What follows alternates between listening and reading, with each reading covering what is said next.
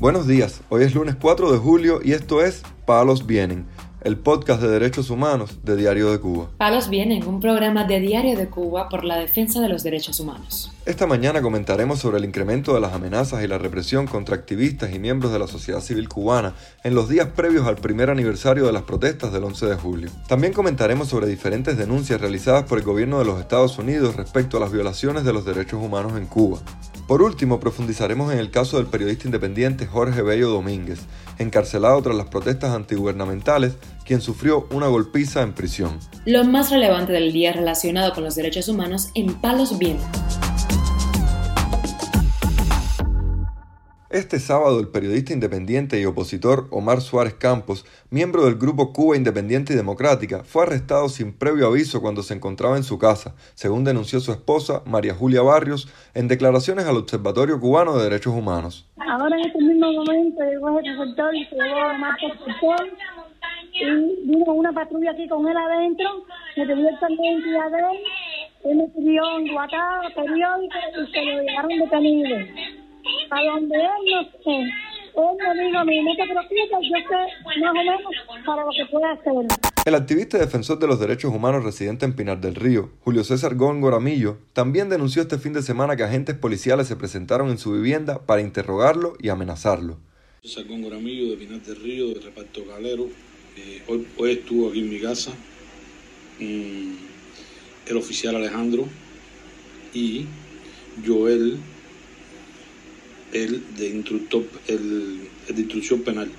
Estuvieron hoy aquí hace aproximadamente una hora. Eh, estuvieron eh, interrogándome aquí mismo en mi casa. Todo fue eh, para las mismas amenazas de siempre, para decirme que sobre un proceso legal por incitación a delinquir, por desacato etcétera, etcétera, etcétera, etcétera, etcétera, que no me interesa ninguno. No me interesa ninguno, quiero dejarlo claro, quisieron ponerme una alta advertencia, que firmaron no sé qué cosas, yo no firmo, yo no dialogo, porque yo simplemente no reconozco al presidente, porque yo no reconozco la constitución.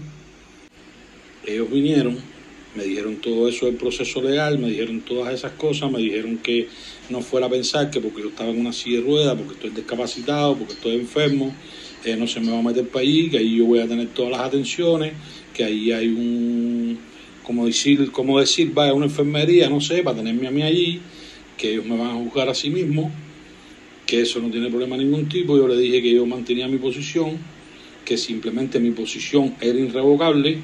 También agentes de la seguridad del Estado amenazaron a la periodista y bibliotecaria independiente Junia Figueredo, a quien le prohibieron salir de su vivienda en los días previos al 11 de julio. Figueredo, quien está regulada desde el año 2019, dijo que su casa no es un calabozo y recordó que se encuentra con una lesión en la rodilla desde el pasado 28 de junio por un golpe que le dieron agentes policiales cuando intentó ir al juicio contra el periodista independiente Lázaro Yuri Valle Roca. Mientras tanto, en la cárcel de Kilo 8, ubicada en Camagüey, el prisionero político cubano Eider Frometa Alén se declaró en huelga de hambre, según denunció la cuenta de Twitter llamada Presos Políticos en Cuba. De acuerdo con la información compartida por la plataforma, Frometa Alén está exigiendo el derecho de los prisioneros a una asistencia médica eficaz y oportunamente, acompañada de tratamiento en los casos que sean necesarios, así como el derecho a una alimentación variada en cantidades dignas de un ser humano. También su protesta estaría relacionada con el derecho a la libertad de expresión y de opinión, además de que se respete la dignidad, la integridad física y moral de los prisioneros y que cesen las agresiones y las torturas físicas y psicológicas por parte de los funcionarios penitenciarios. Fromet Allen, integrante de la Unión Patriótica de Cuba, está preso desde el 2019 por el delito de desobediencia y desde entonces le han fabricado al menos dos casos en prisión para alargarle la condena, según denunció su madre. Este domingo, el subsecretario de Estado para Asuntos del Hemisferio Occidental del Departamento de Estado de Estados Unidos, Brian Nichols, denunció en sus redes sociales que más de 550 presos políticos en Cuba están condenados a más de 4.000 años combinados en prisión por expresarse libremente, lo que calificó como inaceptable. Ante dicha situación, el funcionario del gobierno estadounidense hizo un llamamiento a la comunidad internacional para que se una a la condena de los abusos de derechos humanos del régimen cubano. Nicole también dijo que ningún cubano debería temer represalias por la música que elige crear, tocar o cantar, en referencia al caso del rapero cubano Michael Osorbo, condenado a nueve años de prisión. Palos viene. El preso político y periodista independiente Jorge Bello Domínguez recibió una golpiza por parte de presos comunes la pasada semana en la cárcel, justo después de ser amenazado por un oficial de la seguridad del Estado, según denunció su madre, Marta Domínguez Calero, quien lo visitó este sábado en el penal del Combinado del Este, donde lo encontró con arañazos y golpes. El problema fue producto de dos motivos. El primero es que no quería que Jorge durmiera con el colchón en el piso, cuando es imposible dormir en la litera porque la tabla estaba llena de chinchas y el segundo porque quería que Jorge bajara el colchón y la tabla para el patio a coger sol, dijo su madre. Cuando el preso político se disponía a cumplir la segunda petición, de repente le cayeron a golpes el de disciplina y otros reclusos, mientras los guardias lo esposaron y le siguieron pegando. Bello Domínguez recibió una condena de 15 años de cárcel por los supuestos delitos de sabotaje, desórdenes públicos y desacato por su participación en las protestas del 11 de julio en Guira de Melena, Artemisa, en un juicio que calificó como obra teatral y donde afirmó que no se pudo probar nada, a no ser su participación en una protesta pacífica. Desde su encarcelamiento, el también periodista independiente ha presentado problemas de visión y descompensación del azúcar, producto de la diabetes mellitus que padece.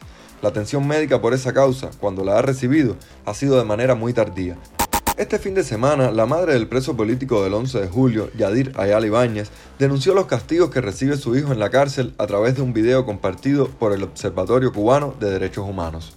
Mi hijo Yadir ha sido eh, castigado, que le han suspendido el teléfono por motivos de que hizo un audio y no lo dejan llamar. Lo sacaron del destacamento donde él estaba y lo pasaron para el destacamento 8. Eh, Yadir corre peligro en esa, en esa prisión y hago responsable a todos los de la seguridad del Estado, a Juan Miguel, el jefe de, de, Kilo 8, a Eider Sierra Ochoa, que es el jefe de cárceles y prisiones, a todos los que tengan que ver si a mi hijo Yadira ya las Ibañas le pasa algo, ellos son los responsables.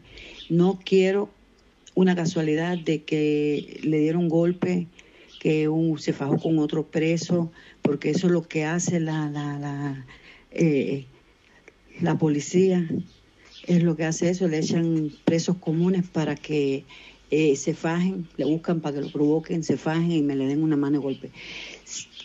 Yo los hago responsables a todos, a todos, a todos, si a me le dan un golpe en esa prisión. A todos los hago responsables.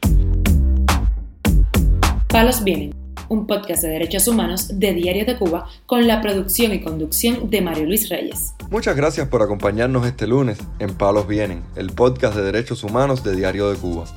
Pueden escucharnos en DDC Radio y SoundCloud.